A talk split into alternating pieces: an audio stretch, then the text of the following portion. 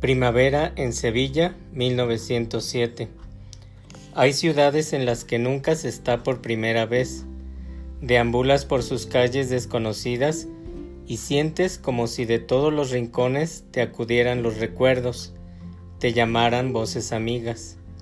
Su rostro, porque las ciudades pueden ser como las personas, tristes y viejas, risueñas y jóvenes, amenazadoras y gráciles, dulces y afligidas.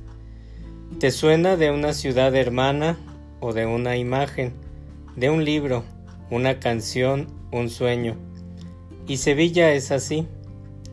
En cierta forma es cariñosa y resulta familiar. Y como caído del cielo te viene a la cabeza el nombre de Salzburgo. No solo por Mozart, que llevando en volandas por las dulces melodías del ágil Fígaro, es capaz de fundir estas ciudades tan lejanas en un mismo placer voluptuoso. También por el tamaño, por la voz, por la actitud y por los gestos, Salzburgo y Sevilla son ciudades gemelas. Hay en ambas una energía poética, tal que lo provinciano adquiere un carácter plácido y seductor, y el horrible urbanismo moderno no se impone con brusquedad, sino que se adapta suavemente a lo antiguo y caduco. Hay en ellas algo de nobleza solariega. Las torres son delgadas como la silueta de los pajes, y las campanas repican con la frescura de un coro de niñas. En sus luminosas calles todo resuena con claridad y frescura.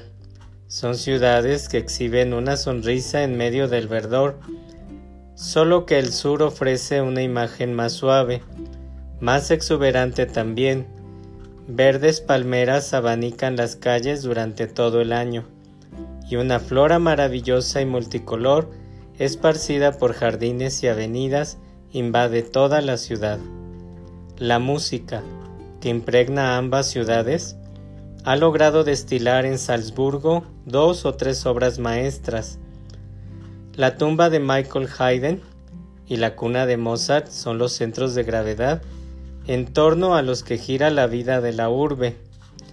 En Sevilla el sentido musical no se materializa en una forma concreta y perdurable, pero en todas sus calles suena la música, buena y mala, Siempre hay alguien que tararea una melodía al aire o que rasga una guitarra. La vida parece tener aquí un ritmo más veloz y las personas la sangre más viva.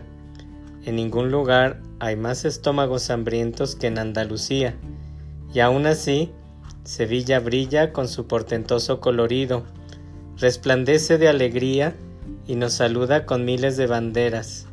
Aquí se puede ser feliz.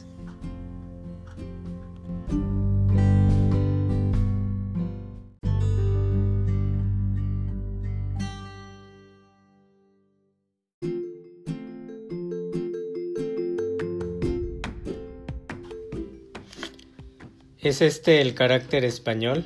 Sí y no, porque España constituye una unidad solo en el mapa, pero en la realidad está dividida en dos partes que se oponen de forma casi esquemática y que a su vez se descomponen en miles de contrastes particulares. La España de Pizarro y Torquemada sigue también viva. El espíritu sombrío y fanático de Castilla ha encontrado nuevas formas en las que perpetuar su orgullo y crueldad. Las ciudades lóbregas y decrépitas del norte no están pobladas por alegres guitarristas. En el plomizo Toledo, rodeado de murallas, y que pende amenazador de la roca que quiebra con furia el cauce del Tajo, aún viven los monjes de otrora y los severos grandes de España las personas a través de las cuales la tierra yerma y los peñascos abruptos y hostiles parecen haber adquirido apariencia de vida, pero es sólo una apariencia, porque estas ciudades viejas tienen algo sepulcral y sus habitantes algo frailuno. Basta con pensar en Sevilla, en esa ola inmensa de alegría y holgorio que la inunda durante la época de carnaval, para percibir con mayor intensidad esa grisura que en el norte de España se infiltra incluso en la distracción más nimia. En pleno corazón de Madrid, ciudad moderna y en boga, a uno le aguarda una severa admonición. En el Parque del Retiro hay cabalgata, igual que en nuestro Prater. Pero, ¿dónde están esos movimientos fugaces y ágiles de los caballos? El trote cadencioso, el galope trepidante? ¿Dónde están esas abigarradas imágenes de brío amaestrado? Anchas y pesadas, con paso fatigoso como de sonámbulo, avanzan las enormes carrozas, extraordinariamente rígidas, dignas y correctas, conducidas por lacayos engalanados, hieráticos como figuras de hielo y de mirada fanática como los monjes de Zurbarán. La pesada sombra del Escorial se extiende por el campo castellano, y cuando se llega a Andalucía es como si se emergiera la luz del sol. El contraste se refleja en cientos de espejos. Allí está la España del Don Carlos de Schiller, de la judía de Toledo, de Feich Wagner del Torquemada de Víctor Hugo, visiones terribles de una belleza salvaje. ¿Y Sevilla? Vamos primero en busca de la jovial barbería de Fígaro. Suspiramos por identificar entre las numerosísimas casitas centellantes aquella en la que tuvo don Juan esa encantadora y enrevesada aventura que nos relata Lord Byron en su poema. Aquí entona Fígaro sus cancioncillas. Se oye a Carmen tararear sus habaneras. El arte ha repartido por estas calles sus símbolos más alegres, calles por las que ya trotó en su día el ingenioso hidalgo Don Quijote a lomos de su dócil Rocinante, para llevarse un buen recuerdo uno no compra dagas como en Toledo, sino guitarras y castañuelas. Sevilla no es el símbolo de España, pero sí su sonrisa. Incluso la lucha es aquí conciliadora. Cierto que después de cinco siglos de combate, los árabes, con ojos húmedos tal como cuenta la leyenda, tuvieron que abandonar el sur de España, pero su presencia secreta se sigue notando por doquier. Lejos de despreciarse como en Castilla, su arte es aquí muy reconocido y su logro más hermoso, el arte de vivir, esa manera indolente, sensual y voluptuosa de disfrutar de los placeres, se ha adaptado maravillosamente al alegre estilo de vida de los andaluces, esta conciliación se puede apreciar en cientos de edificios. Las mezquitas se convirtieron en iglesias y la giralda, ese encantador y espigado minarete, hace retumbar hoy sus campanadas piadosas en dirección a la catedral que se arrima a su base. Pero es en las casas en donde con mayor fortuna se ha producido este hermanamiento artístico y cultural. Cierto que están construidas en estilo árabe, bajas y sin ornamentos, de tejado plano y con patios cuadrados, pero lo misterioso y sombrío está recubierto de un barniz risueño.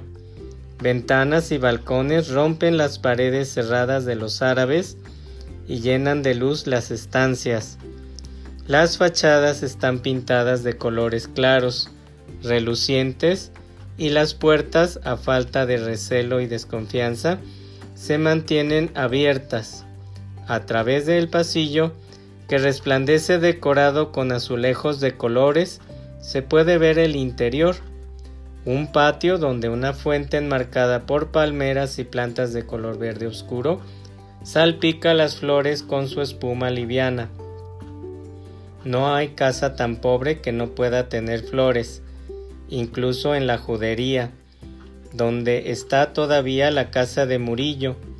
No dejan de brillar los racimos multicolor.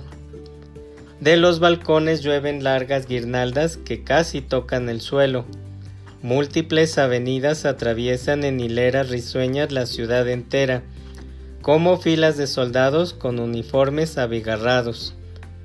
Se despliega aquí una prodigiosa gama de colores, gracias a la ola de verdor que inunda hasta las callejuelas más humildes, y a que por todos lados brotan pétalos como fuegos de artificio. Incluso en el cabello de las muchachas arden las flores, como la brasa en un oscuro horno de leña, claveles de fuego y rosas rojas, llevados con orgullo, cuidados con esmero. Y las mujeres mismas, envueltas enteramente en flores, tienen también algo de su belleza efímera. ¿No parecen desde la distancia a menudo ellas mismas flores? Con sus vestidos de colores llamativos y esas flameantes mantillas que saben llevar de manera inimitable? Y uno piensa en el temblor de los tallos, en la suave oscilación de las cañas mecidas por la brisa, cuando contempla con admiración su andar ágil y ligero, ese vaivén seductor, esa danza secreta. En sus ojos parece brillar todo el ardor del sol, unos ojos que hieren al curioso con una mirada fugaz, pero ¡ay! Ya lo percibió Théophile Gautier. Traducción del francés. Una joven andaluza mirará con sus ojos apasionados un carro que pasa, a un perro que corre tras su cola. Es ese brillo de sus ojos, esa voluptuosidad de sus movimientos involuntarios lo que hace que parezcan apasionadas incluso en los momentos de mayor indiferencia y así como sus palabras se convierten en canto de forma natural y sin el menor esfuerzo, así también brota espontáneamente la danza de sus gestos sinuosos, de su andar cimbreante. Basta con ver bailar flamenco en el más pobre de los tugurios para darse cuenta de lo feo, simplón y acartonado que resulta el ballet de nuestros teatros basado en una serie de grotescas acrobacias aprendidas de memoria y que apenas podrá enriquecerse con un par de florituras añadidas.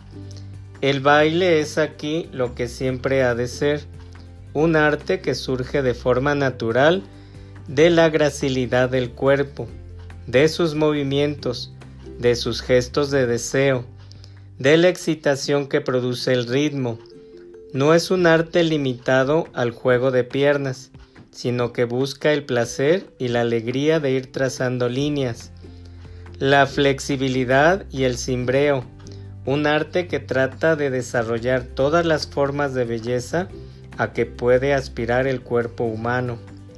Salen aquí a relucir los pequeños símbolos de lo femenino, el abanico, la mantilla, el velo y, sobre todo, el vestido, que reproduce y calca los movimientos, los amortigua, los redondea.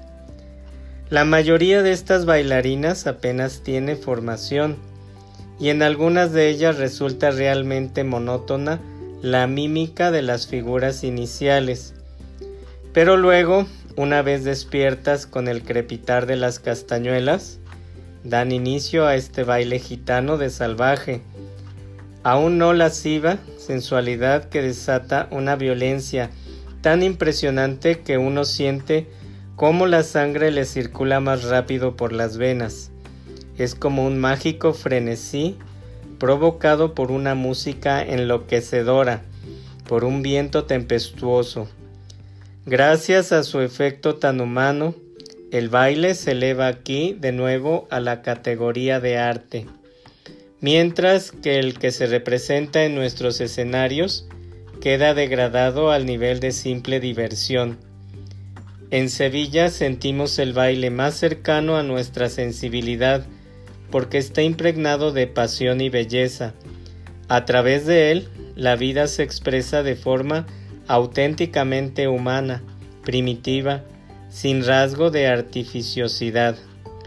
De aquí que la melodía y el canto solo jueguen en el flamenco un papel menor y secundario, un poco a la manera de las monótonas estrofas de acompañamiento en la música árabe.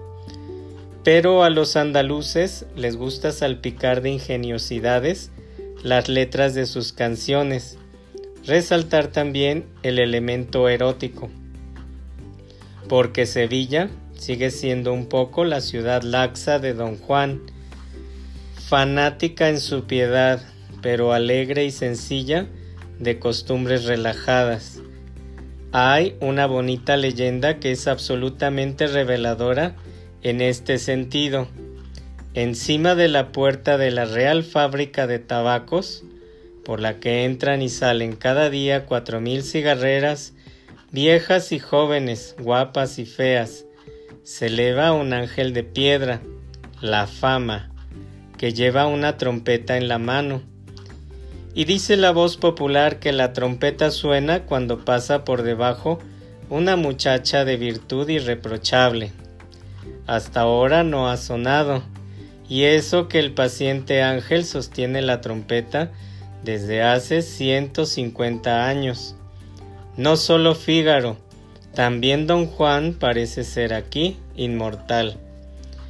Y sin embargo, tras esta sonrisa vital, se oculta un pasado lleno de sobriedad y grandeza. Si bien quizá un tanto descolorida, la Semana Santa sigue siendo famosa en el mundo entero, con sus fastuosas procesiones y sus extrañas tradiciones que datan de siglos remotos. Como un manso oleaje, va entrando la vida moderna en la ciudad. La antiquísima torre de oro de los árabes contempla ahora a los grandes barcos que surcan la corriente dócil y amarillenta del Guadalquivir. Y en lo alto de la Giralda, donde antaño el muecín llamaba a rezar a los fieles, nos topamos con un panorama inesperado. Una ciudad luminosa que se extiende hasta perderse en los confines de la vega, que resplandece con la exuberancia de sus jardines, con anchas calles que parecen colgar como cadenas del horizonte, apenas es posible abarcarla con la vista. Al contemplar tamaña riqueza cromática, se extiende bien que Velázquez y Murillo sean hijos de esta ciudad, pregoneros eternos de su belleza, de la misma manera que los dramas de Lope de Vega han dado testimonio de su historia y los músicos han sabido expresar su jovialidad. Aquí podría ver un día la luz el poeta que tanta falta le haría al pueblo español, un hombre libre y risueño, un espíritu sabio y burlón como Cervantes, o bien un nuevo mago como Velázquez o Murillo. Y es que la ciudad nos ofrece tantas cosas, el disfrute de una vida llena de colorido, el ritmo vivo que marca los acontecimientos y ese alegro que revela una felicidad profunda. ¿Por qué no podría producirse un milagro así en un lugar que es ya de por sí prodigioso? Quien no ha visto a Sevilla no ha visto maravilla. Hasta la saciedad se escucha aquí esta orgullosa divisa con la que se distingue la ciudad a sí misma.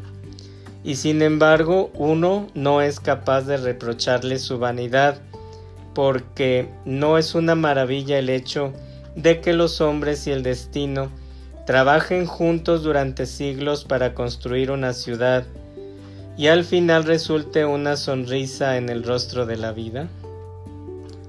Escrito en 1905, no consta su primera publicación.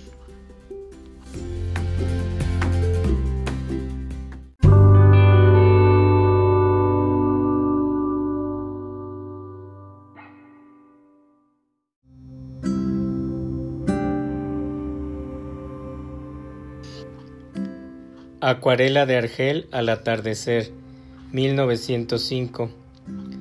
El atardecer a la llegada.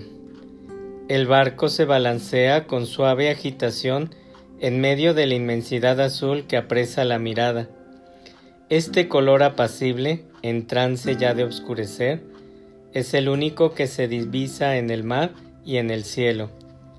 Si acaso la breve traza blanca de espuma que deja la quilla tras de sí, para desaparecer luego casi instantáneamente. En la franja, delgada como un hilo, donde se tocan el agua y el horizonte, se empieza a adivinar un ligero cambio de tonalidad, un tinte más oscuro, un indicio de humo, si bien muy tímido, y enseguida se ve de nuevo empañado por el incipiente crepúsculo, pero vuelve a aparecer. Es una neblina que se condensa y va adquiriendo espesor, como si quisiera materializarse en una forma sólida. Y, de repente, la vista queda atrapada por una silueta de increíble delicadeza, dibujada al trazo con colores apagados, que emerge como el decorado de un lejano teatro Todavía es muy difusa porque la puesta del sol recubre sus líneas con olas rosas y una tibia oscuridad, pero el perfil se va marcando más y más.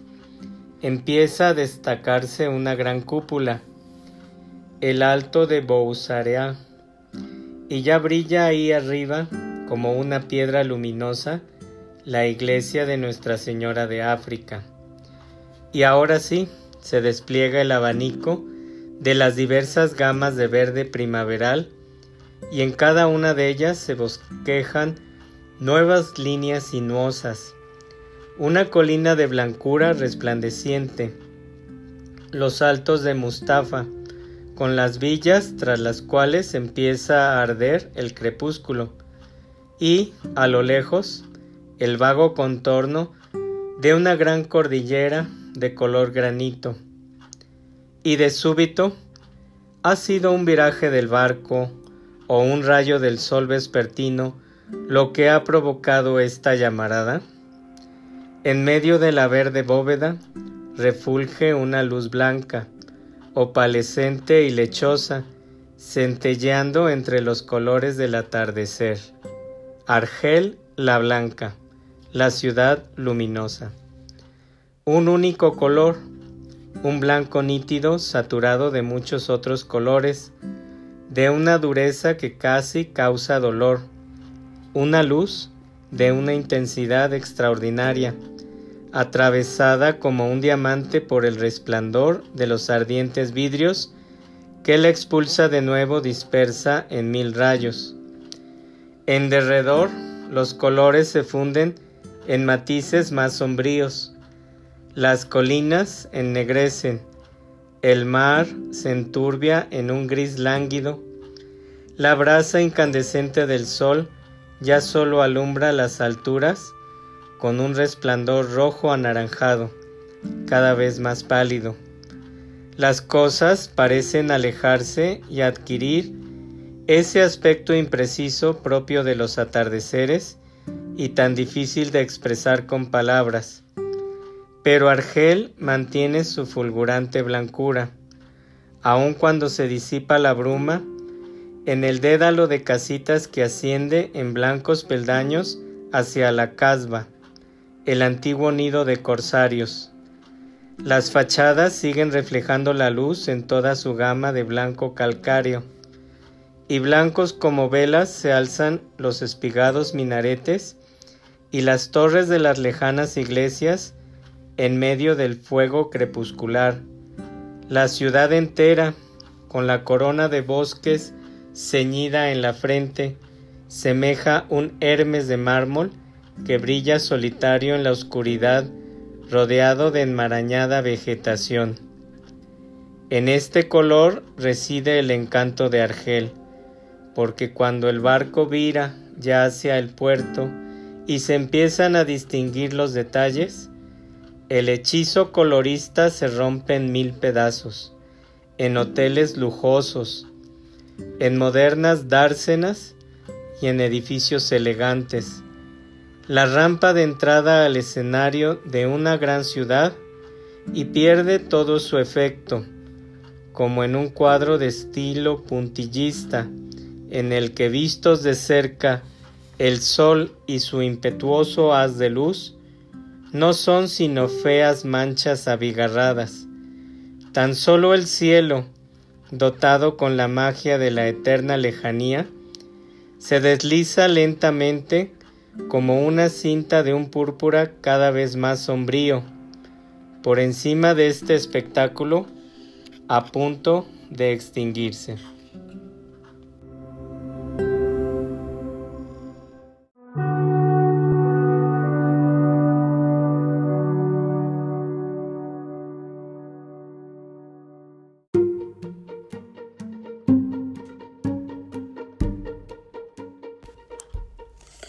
El atardecer en el barrio árabe. Subimos a la casba por una maraña de callejuelas. Al comienzo son anchas y de piso llano, las casas altivas y elegantes, pero luego los edificios parecen experimentar una repentina agitación. Se apiñan medrosos, se arriman unos a otros, a pesar de lo desiguales y asimétricos que son y cada vez están más juntos a medida que asciende el camino. Se apoyan entre sí, se apretujan, se entrelazan, un montón de fardos que se apelotonan sin orden ni concierto. Pasadizos, escaleras, recovecos y patios superpuestos en diferentes niveles, escurridizos, revueltos, pero de forma sistemática a la manera de una guarida de topos. Las calles son como las personas, como esos mendigos o enfermos, por ejemplo, que sumidos en la pobreza o llenos de angustia, se buscan los unos a los otros. También las casas tienen su fisonomía, esta de aquí con sus ventanas ciegas y su postura torcida. ¿No es la estampa misma del ciego de aquella esquina? Y ese edificio medio derruido, apoyado en muletas y que inclina hacia adelante su torso maltrecho, ¿no es ese lisiado que cruza cojeando la plaza? Y aquellos otros, de aliento hediondo, con las ropas hechas trizas, que se apretujan temerosos en la sombra, ¿no son la imagen misma de sus habitantes?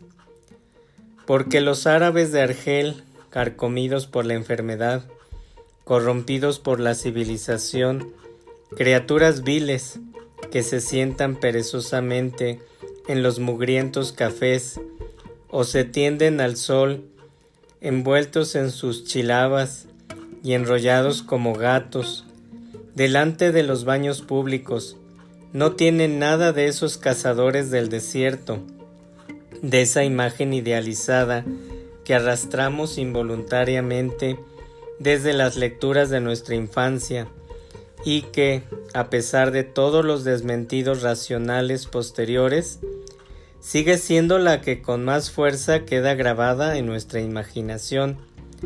No, no son las figuras de bronce que cruzan raudos el desierto a lomos de ágiles caballos, o los fieros bandidos e intrépidos corsarios de los relatos románticos. Este romanticismo requiere cierto distanciamiento para conservar su fuerza poética.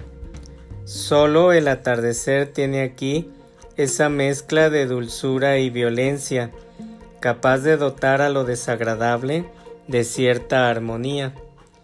Disuelve la mugre y el color en la penumbra y despoja a las imágenes de su barniz estridente. Cuando las callejuelas oscurecen del todo y los pasadizos se convierten en negros desfiladeros, tras los cuales acecha lo desconocido, cuando se esfuma el torbellino de figuras humanas y se alejan poco a poco las voces, emerge entonces en estas calles miserables una belleza grisácea y crepuscular. Seguimos ascendiendo y lanzamos una mirada furtiva a los talleres de artesanía, en donde se vislumbran unas siluetas, aún difusas en medio de la penumbra, que se afanan en sus tareas con herramientas rudimentarias. Un orfebre que graba con finos golpecitos extraños, arabescos, en el filo de un cuchillo.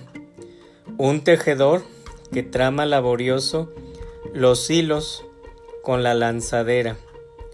Un herrero que, bañado por la palpitante luz roja que asciende por el muro negro, martillea vigorosamente la, herradura.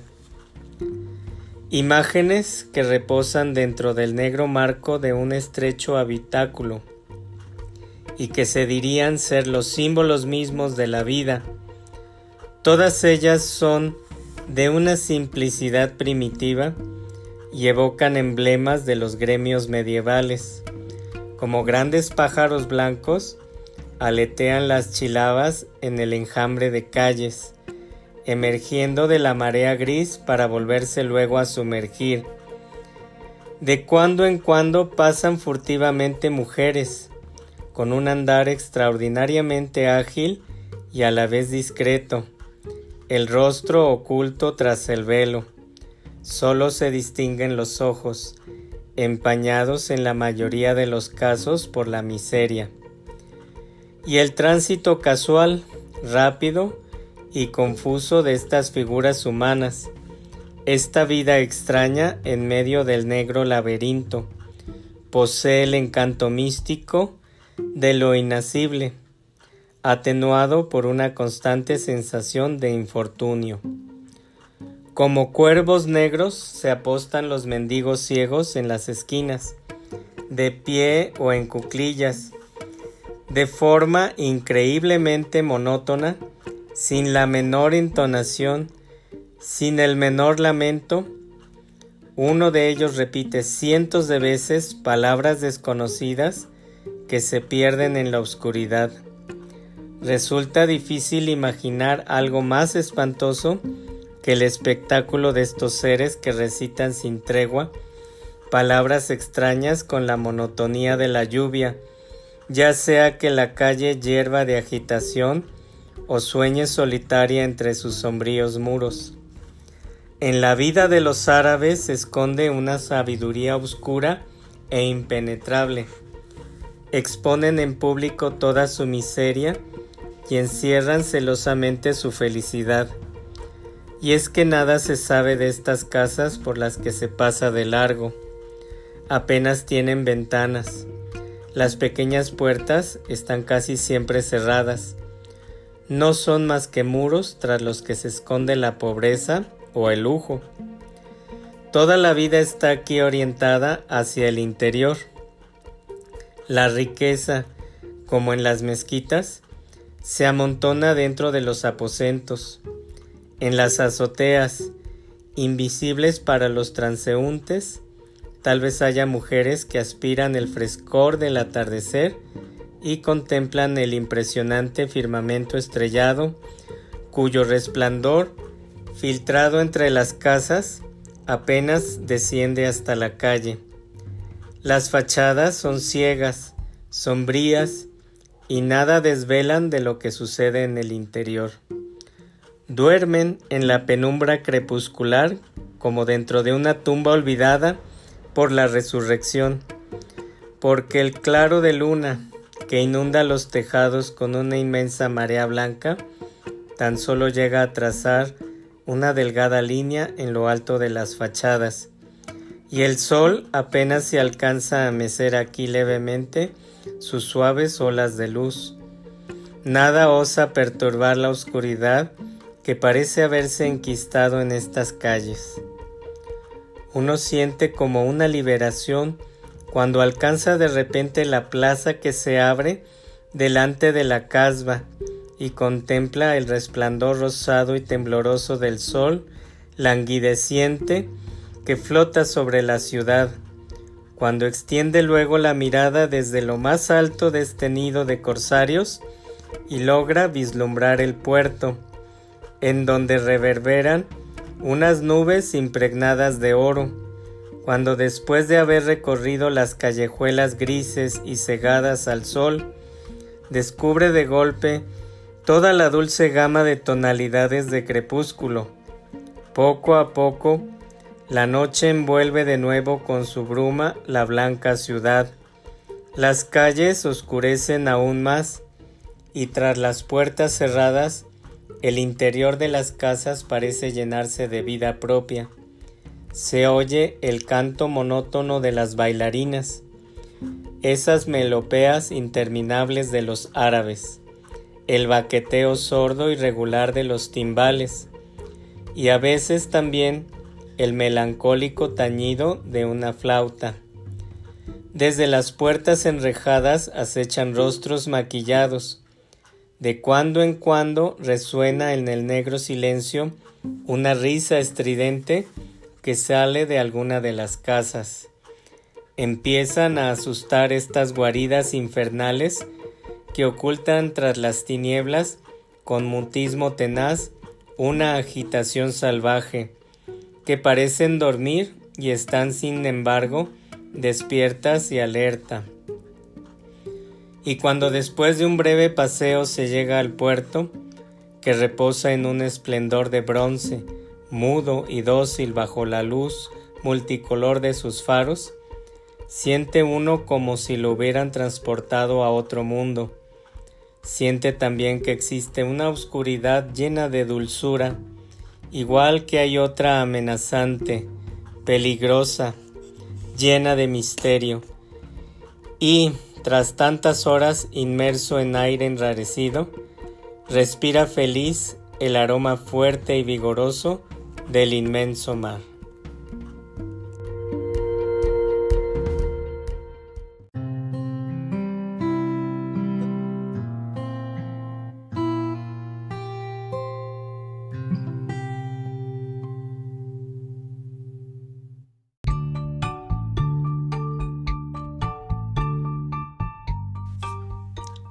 El atardecer en Mustafa. Una fuerte tormenta ha caído hoy sobre la ciudad. En la lejanía del atardecer todavía se ciernen pesadas nubes de lluvia, aunque el viento impetuoso se apresura a dispersarlas.